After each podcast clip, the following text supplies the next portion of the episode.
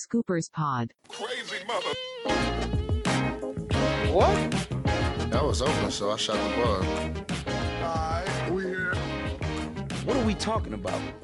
Herzlich willkommen zum Scoopers Pod. Mein Name ist Lukas und auch heute habe ich wieder den Max in der Leitung. Grüß dich, Max. Hi Lukas. In der heutigen Folge unseres Podcasts wollen wir uns zwei Teams im Speziellen widmen. Es sind zehn Spiele gespielt. Ähm, und nachdem wir im letzten Podcast die frühen Überraschungen und Enttäuschungen ähm, der Saison beleuchtet haben, haben wir uns vorgenommen, dass wir uns heute auf zwei Teams beschränken und darüber ein bisschen quatschen. Und ähm, ja, das könnten zum Beispiel die Blazers sein, die gestern Nacht gegen die Foxlosen Kings verloren und mit Verletzungen zu kämpfen haben. Es könnten auch die Magic sein, die es kaum gebacken bekommen, 100 Punkte zu scoren. Da wir aber störrische Homer sind und sich unsere beiden Franchises an einem Punkt befinden, in dem es einiges an Gesprächsbedarf Bedarf gibt, ja, deswegen widmen wir uns heute den New York Knicks und den Houston Rockets.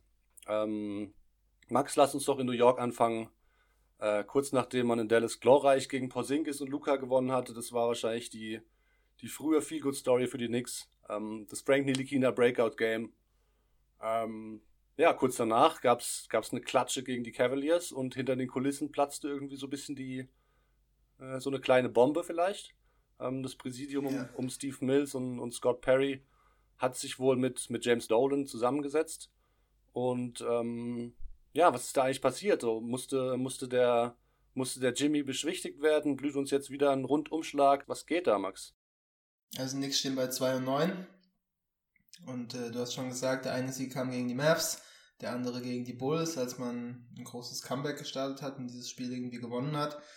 Und jetzt nach dieser peinlichen Niederlage gegen die Cavs kamen dann Scott Perry und äh, Steve Mills vor die Presse und haben erklärt, dass sie mit den bisherigen Ergebnissen nicht zufrieden sind und dass sie zwar immer noch an den Coach glauben, aber dass sie andere Performances erwarten im Endeffekt und andere Ergebnisse. Und ähm, das war schon sehr ungewöhnlich, dass sie sich vor die Presse überhaupt stellen und einfach so ein Statement abgeben. Das machen sie sehr selten. Und natürlich hat es direkt hohe Wellen geschlagen. Anschließend gab es dann einige Reports. ESPN und Ian Bagley, die sind ja auch alle sehr gut vernetzt da in New York. Und ähm, da hieß es dann, dass Mills intern wohl schon vorbereitet, Fister eventuell zu feuern. Und Jim Dolan in seinen Gesprächen mit ihm immer noch verkauft, dass das Team, was er zusammengestellt hat, eigentlich ein hochkompetitives im Osten sein soll. Ja, was soll man dazu sagen? Ähm, es, ist, es ist mal wieder grandios. Ähm, egal welche Kategorie oder Statistik du dir anschaust, wirst du nichts ganz hinten finden, so ziemlich überall. Nix stinken und zwar massiv. RJ Barrett ist gut, ja, aber da hört es eigentlich auch schon auf. Julius Randle ist bisher total überfordert als Vocal Point einer Offense. Er vertribbelt sich, verliert den Ball, ist nicht in der Lage, wie gewohnt zu attackieren. Der Dreier fällt nicht und äh, Marcus Morris macht einen auf Carmelo Anthony und hat von Fizdale da auch wohl das grüne Licht. Und da kannst du auf jeden Fall hergehen und kannst Fizdale kritisieren. Du kannst ihn kritisieren dafür, warum er zum Teil dubiose Lineups auf, aufs Parkett stellt, warum er manchmal heiße Spieler rausnimmt und Spieler eine Halbzeit spielt, die nächste wieder nicht. Im nächsten Spiel startet der Spieler dann auf einmal. Es ist zum Teil sehr verwirrend und wild und äh, du kannst kritisieren, dass offensiv da zwar eine Struktur herrscht, was sie machen wollen, aber es so einfallslos und berechenbar ist, da hätten sie auch, keine Ahnung, Mike Woodson die Triangle weiterlaufen lassen können. Wäre auch egal gewesen. Äh, immer wieder wird da Bobby Portis und Taj Gibson werden in der Post gefüttert, als ob da dann irgendwie dann eine große Gefahr kommt, so, ja ähm, die einzigen Momente, wo man irgendwie Glimpses sieht, wo man denkt, so könnte vielleicht irgendwie was passieren, sind hohe Pick and Rolls mit dem Ball in der Hand von RJ Barrett. Und das kannst du Fizdale alles vorwerfen, das sollte man wahrscheinlich auch. Aber dann so vor die Presse zu gehen oder diese, wenn man diesen Reports Glauben schenkt, dass das Mills immer noch verkauft, dem Owner oder der fest dran glaubt, dass das Team irgendwie hochkompetitiv wäre, das ist, also da fehlen einem halt wirklich die Worte. Solange Steve Mills da jetzt noch da ist, als President of Basketball Operations, der hat schon einige Coaches und Teams überlebt in New York und ist immer noch quasi da die rechte Hand von James Dolan im, im Bereich der Knicks. Da wird sich nichts ändern. Da kannst du jetzt auch David Fistel rausschmeißen, aber dann wird ja Steve Mills wieder den nächsten Coach hiren und das nächste Team wieder zusammenstellen und dann werden die gleichen Fehler wieder begangen. Und Fisdale jetzt öffentlich so anzukreiden, auch wenn sie ja behaupten, sie, sie stehen noch hinter ihm, aber trotzdem werfen sie ihn ja unter den Bus in gewisser Weise, auch wenn sie es jetzt nicht zu 100% getan haben. Aber du kreidest den Coach natürlich massiv an, indem du einfach unangekündigt vor die Presse trittst und halt äh, so ein Statement abgibst. Und das ist einfach auch schlechter Stil. Das ist zum gewissen Grad wirklich beschämend. Und unterm Strich muss man sagen, dieses Front Office hat dieses Team zusammengestellt. Und jeder hat gesagt, da ist nicht viel drin. Und jetzt siehst du, oh, da ist wirklich nicht viel drin. Und du bist immer noch überrascht. Also ich meine, da fehlen mir wirklich jegliche Worte. Da sitzt du als New York-Fan da und nach zehn Spielen guckst du schon wieder gebannt darauf, was Cole Anthony in seinem College-Debüt für UNC macht. Und dann gehst du auf Twitter und hast noch irgendwelche Drecks-Nix-Accounts, äh, denen du folgst, die dich dann zumüllen und alles gutheißen, was da in New York noch passiert, so, die dann irgendwie ein, ja, das Frank Ntilikina, Frank Ntilikina Game in Dallas war gut, keine Frage, aber ich muss mir in 20 Mal Midrange Pull-Up Jumper anschauen und muss dann irgendwelche Kommentare dazu sehen. Ähm, wer dieses, wer diesen Spieler daude, der ist vollkommen äh, fehl am Platz und was auch immer so beruhigen. Alles gut, ich sehe es ja gern, was er macht. Ich finde es auch cool, dass er startet und wie das funktioniert. So die Dynamik mit Barrett, die könnte passen. Er muss trotzdem immer noch aggressiver werden. Er hat dieses Spiel in Dallas und dann ähm, ist das Spiel gegen, gegen wen war es? Gegen die Bulls, glaube ich, das nächste dann. Äh, gegen die Cavs natürlich, ne? Gegen die Cavs. Und er ist wieder sofort zurück in seinen Old Ways. Mhm. Aber gut, um Nelikina ging es jetzt nicht. Er zeigt ja bisher eher positive Signale. Muss man ihm auch gutheißen. Ähm, Steve Mills und auch Scott Perry, der das ja dann auch mitträgt. Das ist, äh, ist eine peinliche Story, ganz klar. Platz mir der Kragen. Steve Mills als äh, General Manager bzw. President of Basketball Operations ist in seiner Tenure, ich glaube 500, genau 502 Spiele ähm, in diesen Ämtern gewesen und sein Rekord ist 175 zu 337. Das heißt, er ist 172 Spiele unter 500 und gerade so eine Geschichte, ich meine, jetzt wie dieses, wie diese Ansage nach dem Cavs-Spiel, eigentlich ist es der Trainer, der zuerst nach dem Spiel zu Wort kommt. Und ähm, ich weiß nicht, hat Fisdale ja, dann, ja. hat Fisdale überhaupt noch irgendwas gesagt nach dem Spiel? Ich glaube nicht, oder? ich glaube nicht. Nee, nee, ich glaube nicht. Also es ist, ja eine kom das ist ja eine kom komplette Untermauerung der, der Autorität von einem Coach, dessen Wort ja eigentlich Gewicht haben sollte, gerade nach so einer Pleite. Da kann man als Coach dann auch mal eine Ansage machen und, und irgendwie die Spieler in die Verantwortung nehmen oder sich halt hinter die Spieler stellen. Aber wenn dann der General Manager rauskommt und sagt, we have patience, we believe in Coach, but we also need to find a way to have a consistent level of play and effort, dann mischt er sich ja quasi ein in das, was auf dem Feld passieren soll. Und das ist eigentlich Sache des Coaches und sich dann da hinzustellen und äh, zu sagen, ja, wir, wir, sind geduldig, wir glauben an so einen Coach. Alter, das glaubst du doch selbst nicht. So, das sagt er dann mit einem Straight Face. So, genauso wie er mit einem Straight Face gesagt hat, äh, ja, wir wollten uns nicht mit Kawhi treffen. So, warum?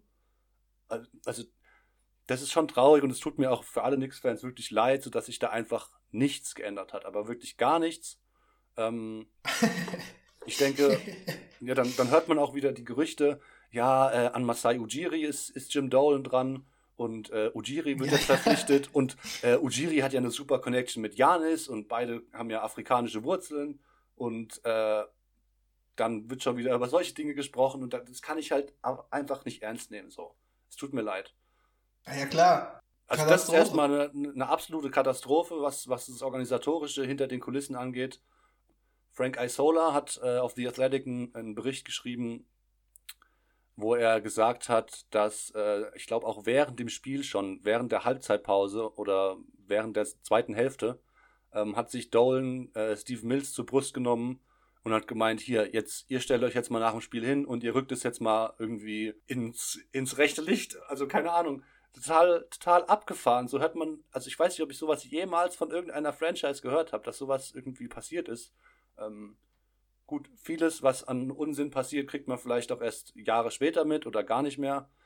Aber das, was da gerade in New York passiert, hinter den Kulissen, ist unter aller Kanone so. Und eigentlich kann man sich darauf gefasst machen, oder? Also ist wahrscheinlich auch deine Erwartung.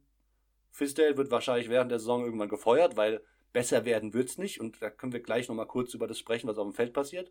Aber der Rekord wird nicht sonderlich besser sein als letztes Jahr, wenn überhaupt. Ähm, du hast jetzt zwar so ein, so ein Special, Special Piece in, in RJ Barrett, aber Spiele gewinnen wirst du damit nicht. Und dann können wir doch eigentlich davon ausgehen, dass Fisdale während der Saison gefeuert wird. Und wenn es dann mies läuft, ja, wird wahrscheinlich Perry gefeuert und Mills darf wieder bleiben. Oder wie sieht das aus? Ja, ey, puh, keine Ahnung. Ähm, also davon ausgehen, dass Fisdale gefeuert wird irgendwann, ich denke, da kann man schon, das kann man schon.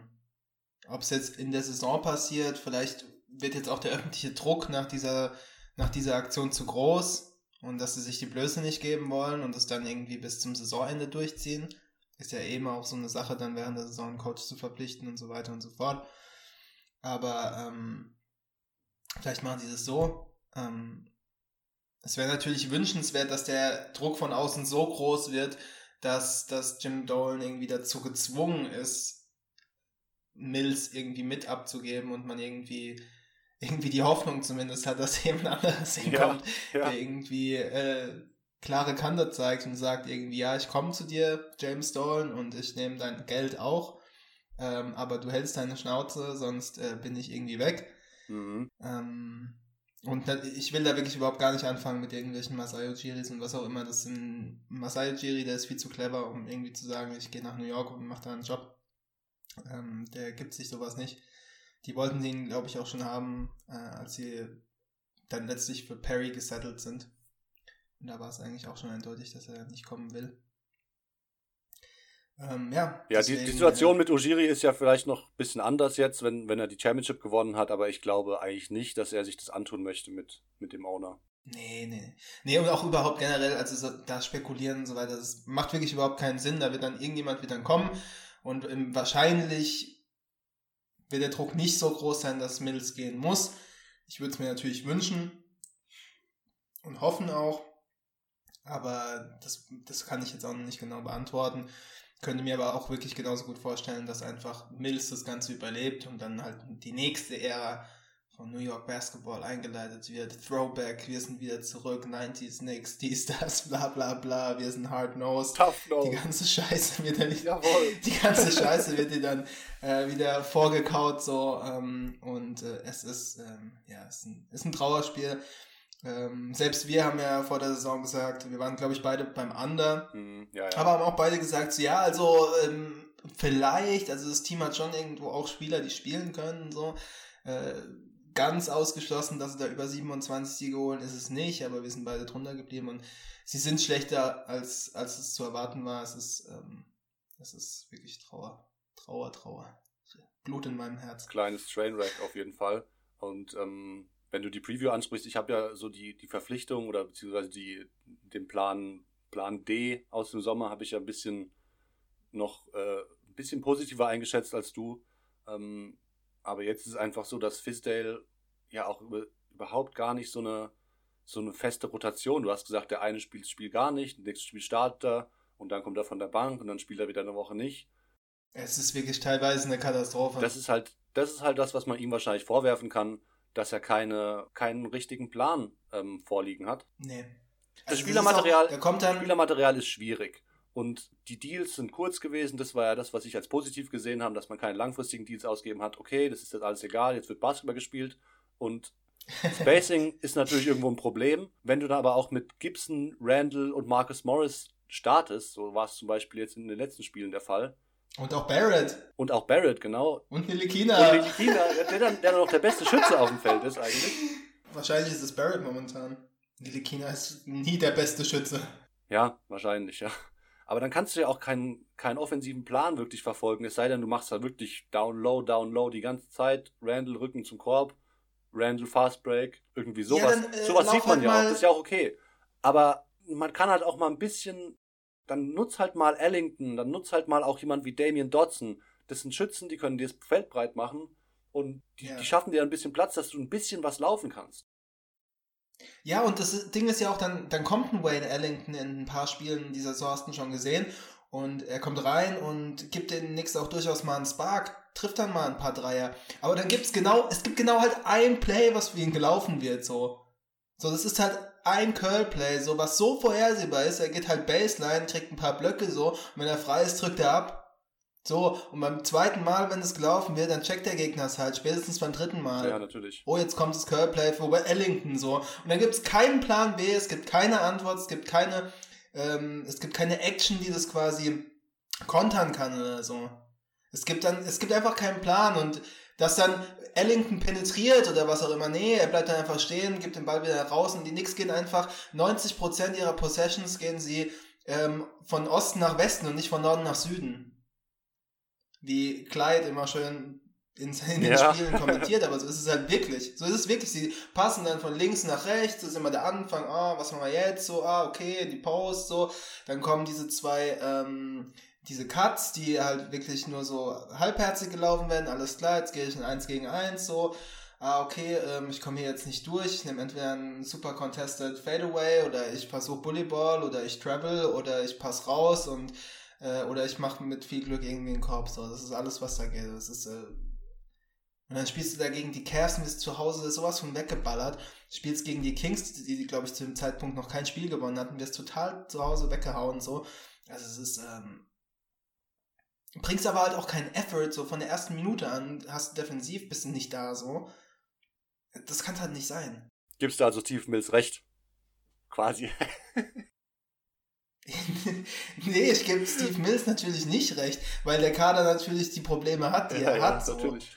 Aber wir waren ja gerade dabei, Fizdale zu bewerten und das sind auf jeden Fall Sachen, die du ihm vorwerfen kannst. Ich mag Fizz so, aber äh, auch wir haben schon vorher darüber gesprochen, auch letztes Jahr schon, dass wir uns ähm, ich weiß noch, wir waren letztes Jahr bei Robert auf dem Podcast, ich glaube im Februar oder im März irgendwann, da haben wir auch schon drüber gesprochen, dass wir keine Struktur offensiv sehen. Ja, das ist enttäuschend. Vor allem, weil, wenn ich noch weiter zurückdenke, als, als Fizz geheiert wurde, also angestellt wurde, da waren wir eigentlich beide, beide sehr überzeugt. Wir hatten ja auch ähm, die Preview damals beim Robert gemacht. War das die erste Saison von Fizdale? Ja, ja. Ja, genau. ja, ja. Und also ich persönlich war eigentlich ein großer Fan, so, weil, weil Fizdale halt einfach auch in Memphis einen richtig geilen Job gemacht hat. Ja, mit Spielerentwicklung war er da nicht so konfrontiert. Äh, in Miami hat er auch eher von den, von den Lorbeeren der, der ganz großen Männer da, Pat Riley, LeBron und so weiter, Dwayne Wade gezerrt. Die mochten ihn halt alle, das war halt sein Sell als Coach. Die haben ihn alle hart gefeiert. Er dachte auch, er bekommt ein besseres Team, weil als er gekommen ist, war Porzingis ja noch im Kader. Und dann dachte er vielleicht, ja, wir sind New York, wir haben Porzingis, warum, wir haben Cap Space, so, warum, warum soll nicht noch jemand kommen? Und dann haben wir ein gutes Team und vielleicht wäre Fizdale auch jemand, der einfach, wenn du, ja, ist jetzt blöd gesagt, wenn ein Coach mehr Talent hat, ist er natürlich auch irgendwo ein besserer Coach oder hat bessere Ergebnisse. Aber ähm, ich glaube, der hat sich das alles ein bisschen anders vorgestellt und ich würde mich nicht wundern, und das hast du jetzt auch schon gesagt, wenn er jetzt dann doch gecuttet wird irgendwann und ähm, über Bord Ja, geworfen. Ich meine, man hat schon auch andere Stationen gesehen, wo auch kein Talent da ist. Schauen wir uns Kenny Atkinson und die Nets der vergangenen Jahre an, oder wo er angefangen hat zumindest. Da war auch kein Talent da, nicht viel. Aber es war von Tag 1 oder von Saison 1 zu erkennen, was für ein Plan dahinter steckt, wie man spielen will und dass das Team immer 120% gibt. Genau, der Unterschied ist nämlich Struktur. Es nennt sich Struktur. Vom Front Office bis ins Präsidium, ähm, von mir aus auch bis zum Owner. Wenn der Owner nicht einfach nur sagt, ich halte mich raus, wenn er sich einmischt, aber den Plan mitverfolgt, ist auch okay. Und dann geht es runter über Coach bis aufs Feld. Und diese Struktur, die gibt es halt bei den, bei den Knicks leider, leider nicht. Muss man leider so sagen. Nee. Es ist, äh, ja, wie gesagt, es tut mir leid, es ist weiterhin eine der dysfunktionalsten Franchises dieser Liga. Ich habe Dolan vorhin hitzköpfig genannt. Ähm, das ist jetzt das Stichwort zu unserem Übergang zu den Rockets, denn da gibt es auch einen hitzköpfigen Owner und ich, ich habe das miese Gefühl, dass er in den nächsten zehn Jahren so jemand sein kann, der James Dolan auch vielleicht sogar den Rang abläuft, beziehungsweise da ganz oben mit angreift. Wenn jemand den nächsten Steve Mills Mutiges Unterfangen, aber ja. wenn jemand den nächsten Steve Mills ausstampft oder wenn er gefeuert wird, kann Tillmann Fertitta ihn ja auch verpflichten. So. Dann, dann ist Steve Mills halt in, in Houston und treibt da sein Unwesen. Ähm, weil ich denke, der hat auch eine sehr, sehr kurze Reißleine. Von, vom Charakter her, wie man ihn jetzt kennengelernt hat in, in Houston und auch, ist ja auch jemand, der sich gerne in den Vordergrund stellt. Das ist auf jeden Fall sehr problematisch, ähm, was bei, was bei Fertitta so im Kopf passiert, glaube ich. Ja, generell, die Rockets sind eine Katastrophe. Sorry. Es tut mir leid, die Rockets sind eine Katastrophe. Das fängt an, im, das fängt an in den Playoffs letztes Jahr. Es fängt an in den Playoffs, man scheitert an den Warriors wieder, diesmal ohne KD. Harden kommt auf diese Pressebühne und verkündet, dass er weiß, was zu ändern ist. Ja, gibt den, gibt den Steve Mills damals sozusagen und schmeißt Chris Paul unter den Bus. Damals war es noch Spekulation, heute wissen wir, dass es natürlich eigentlich so war. Auch wenn es natürlich da keine offizielle Bestätigung war, aber wir wissen es alle. Und es beginnt ein turbulenter Sommer für die Rockets. Ja, ähm, Spieler wie Clint Capella laufen jetzt ihrer Form hinterher, wurden im Sommer auch angeboten. Wer weiß, was da, was das für Zusammenhänge haben könnte. Dann gab es die ganze China-Posse, was auch immer. Ähm, jetzt hat man Westbrook und äh, wir haben gesagt, Gottes defensiv Willen. wird man sich da Gedanken machen müssen in Houston. Ich glaube, dass es so schlecht sein wird, wie es jetzt momentan zum Start dieser Saison ist. Damit haben wir nicht gerechnet. Ähm, Ja, von einer, von einer absoluten Katastrophe würde ich jetzt, wenn ich jetzt nur die Saison betrachte und die Defense so ein bisschen ausklammern, nicht sprechen, aber natürlich eigentlich so, wie das Team momentan aussieht, es kann eigentlich nur wieder scheitern, so in den Playoffs. Es läuft eigentlich alles darauf hinaus, dass es wieder irgendwo zweite Runde rausgeht, von mir aus auch in den Conference Finals. So weit wird es wahrscheinlich gar nicht erst kommen. deswegen rede ich auch von der Katastrophe, weil ich auch es eigentlich als unumgänglich sehe, dass es darin mündet. Ähm, auf der einen Seite hast du halt mit James Harden jemand, der, der gern mal irgendwie außer Form in die Saison kommt und die große Entschuldigung, die sie jetzt immer vorgetragen haben, ja, wir sind ein Veteran-Team, so wir brauchen ein bisschen länger, so wir haben da ein bisschen weniger trainiert und dann wird auch immer auf den Japan-Trip verwiesen. Nein, komm fit in die Saison, mach einfach dein Ding und sei ein gutes Vorbild auch für die anderen Spieler, weil jetzt jemand wie Eric Gordon, der auch speckig in die Saison gekommen ist, ähm, hat sich vielleicht auch gedacht, ja gut, wenn der Harden irgendwie mit Bauch kommt, warum darf ich das nicht auch machen? Und ähm, Capella hat äh, letztes Jahr schon, nachdem er seinen Vertrag bekommen hat, eine, wie soll ich sagen, sehr, sehr schwierige Saison gespielt und war auch in den Playoffs wieder, wieder jemand, der, der untergegangen ist, gerade gegen die Warriors, der aus dem Roll keinen einen Pass spielen konnte, der nicht einmal irgendwie sich behauptet hat unterm Ring. Und das ist auch das große Problem momentan. Er kann seinen Willen nicht durchsetzen. Und eigentlich ist er ja ein massiver Typ. So. Und dass er jetzt irgendwie die Guards nicht mehr so, nicht mehr so agil verteidigt, wie das mal vor zwei Saisons teilweise der Fall war, ähm, okay, das, das ist noch okay, das kann man ja auch irgendwie anpassen, dann, dann droppst du halt mehr im Pick and Roll und hast ihn mehr am Ring und dann müssen halt, müssen halt oben äh, die Perimeterverteidiger ein bisschen, bisschen mehr hasseln, was momentan natürlich auch kaum passiert. Ähm, da kannst du irgendwo, irgendwo mit arbeiten noch. Äh, es hat jetzt die letzten Spiele ein bisschen besser ausgesehen, aber es war halt dann gegen Memphis, äh, New Orleans und Chicago, sodass du dann da bessere Defense spielst, weil die Gegner nichts gebacken bekommen. Das ist schon klar. Also da kann man jetzt auch nicht wirklich von einem, von einem Fortschritt sprechen oder so.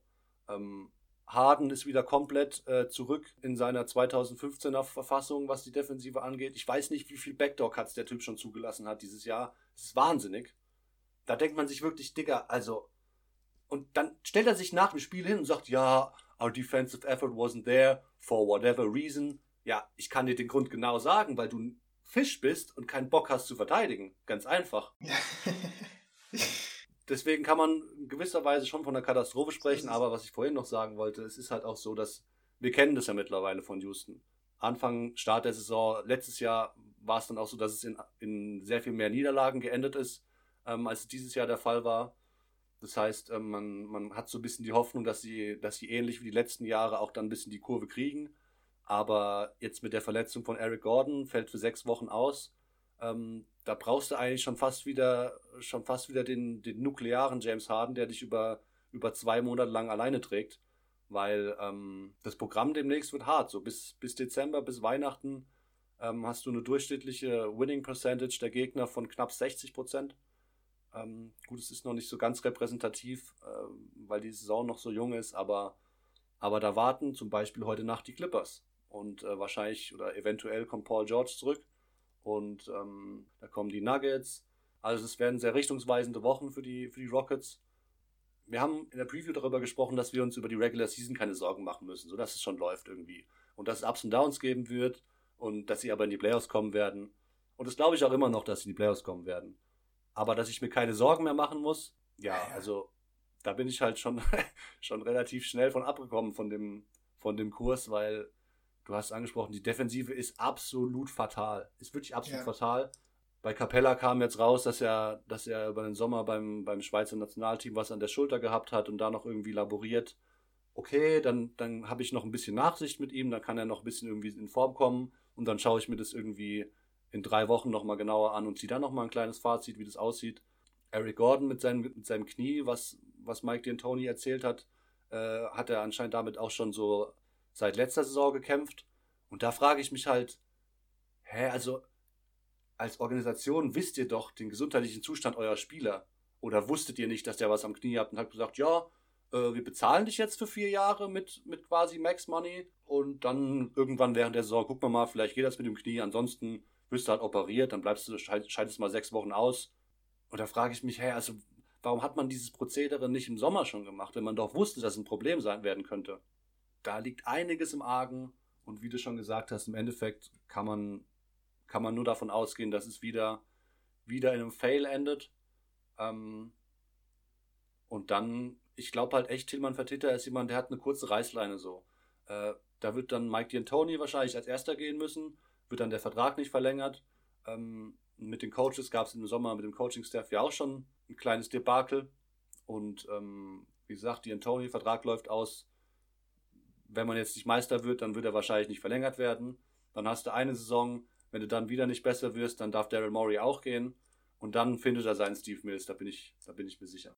Ja, das ist, äh, du hast jetzt als letztes eigentlich auch das große Problem angesprochen, was ich sehe, dass äh, die letzten Jahre die Konstante, die immer ganz fest im Sattel saß und bei Houston die großen Shots gecallt hat, das war Daryl Morey. Und ich glaube, der ist momentan nicht mehr so fest im Sattel, wie er es die letzten Jahre war. Und äh, Mike D'Antoni ist ein, ist ein Dead Man Walking, sind wir ganz ehrlich. Das ist eine richtige Scheißsituation für ihn, der so viel mit diesem Team gemacht hat der ähm, so viel da freigesetzt hat und jetzt ähm, eigentlich nur noch der Arsch ist, der da rumläuft, der, ja, weil scheinbar James Harden ja auch off the court die, die Shots called und Daryl Morey sagt, für wen er was zu traden hat oder was auch immer, so, das ist ja auch, so kann es ja eigentlich auch nicht laufen. Und Morey ist dazu gezwungen, weil er irgendwie seinen MVP-Superstar glücklich äh, behalten muss das vielleicht ja auch irgendwo noch für richtig sieht, äh, da für Westbrook zu traden, das kannst du auch irgendwo noch vertreten, was auch immer, aber ähm, so sollte es halt einfach alles nicht ablaufen. Nee.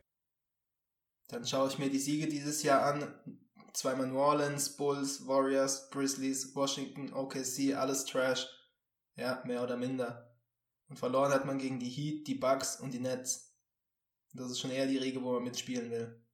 Dann kriegt man da von Washington fast 160 Punkte eingeschenkt. Du hast es angesprochen mit dem Backdoor-Cut, das ist also, da, da wird niemand gestoppt und wie willst du da ba Playoff-Basketball spielen, kann ich mir überhaupt nicht vorstellen. PJ Tucker ist der Einzige, der seinen Job Tut macht. mir so leid für Ja, und PJ. zwar Mann. seit Jahren Tut mir low-key. leid, einfach nur.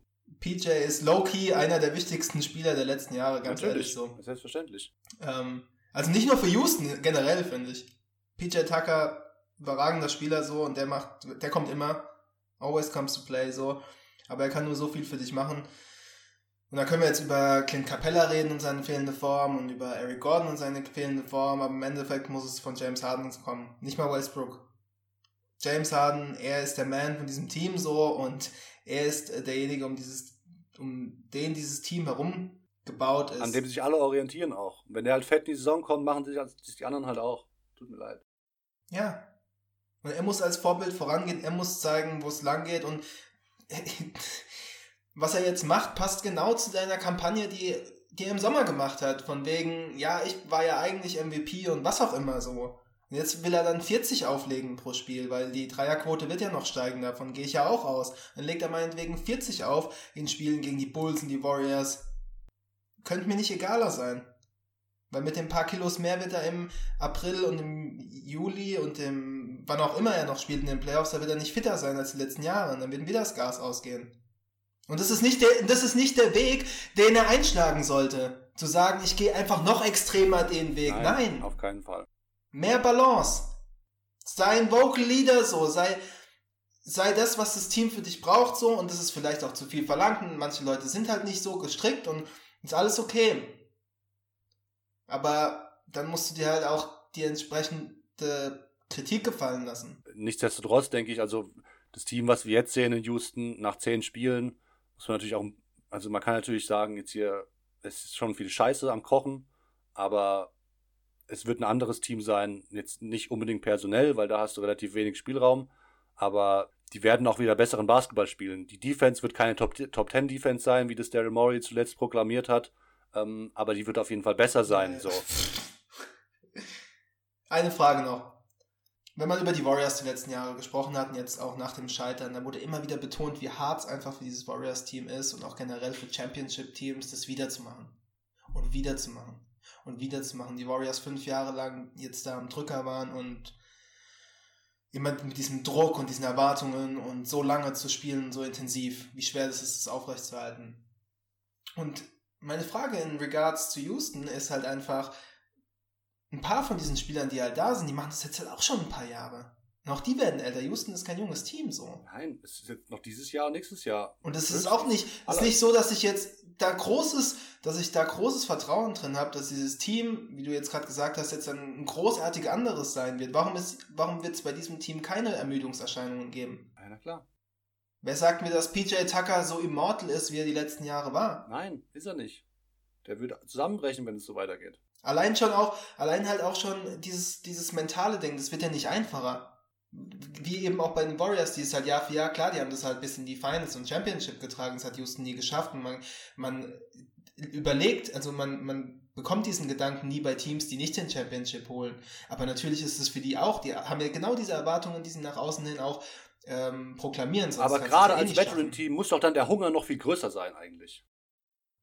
Ja, der, das mag sein, aber das heißt ja nicht, dass der Druck und der mentale Stress, den du damit trägst, weniger wird. Nur weil der Hunger immer noch ich da dich ist. ja auch in deiner Aussage unterstützt damit. Ich meinte, der Hunger muss noch viel mehr da sein, weil du ein Veteran-Team bist, weil du immer gescheitert bist. Deswegen musst du noch viel mehr hungriger sein, damit du es eben irgendwann mal schaffst. Und das sieht man halt momentan nicht. Deswegen, ich unterstütze es, was Ja, du sagst. da, ja, das sieht man nicht und man geht immer davon aus, dass das so ist. Aber es ist halt auch, aber so ist es halt nicht. Manchmal schaffst du es halt auch einfach nicht als Team. Ja. Und dann hast du deinen Need gehabt und dann geht's nicht weiter nach oben du wirst nicht noch hungriger und dadurch besser.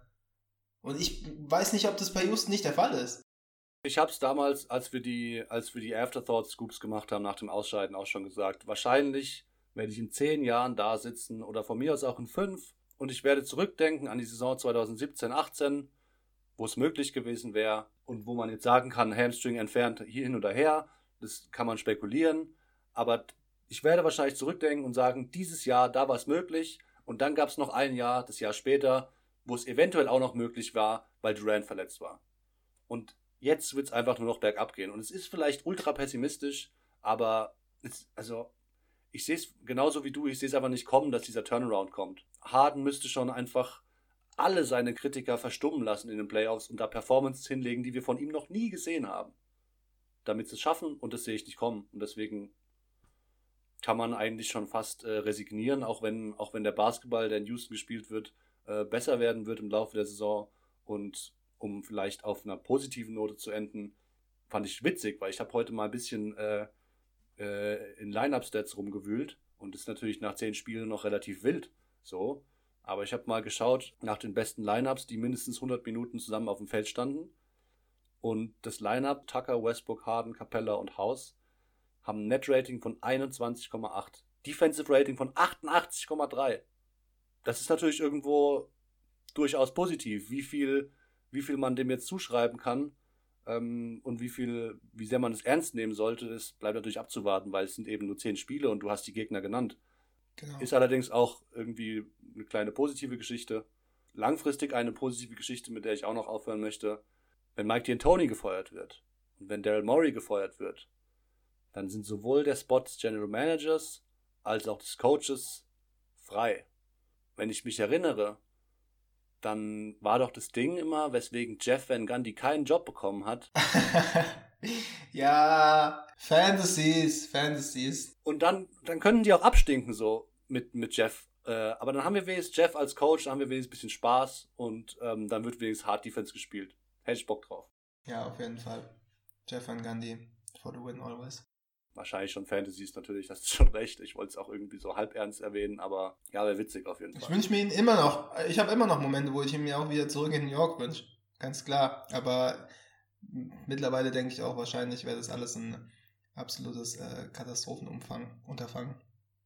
Und ähm, für diese Coaches so zu altern, ist schon sehr, sehr schwierig.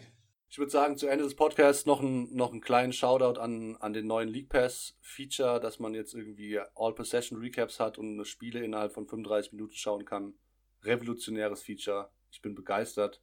Und ähm, ja, wenn du nichts mehr zu sagen hast, würde ich sagen, machen wir den nächsten Podcast mit einer etwas positiveren Note. Vielleicht gibt es ja auch irgendwann wieder was bei den Knicks und den Rockets, über das wir uns freuen können. Dann werden wir darüber sprechen. Ja. Max, bye bye.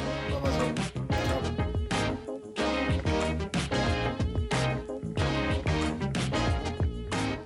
out, man. I'm.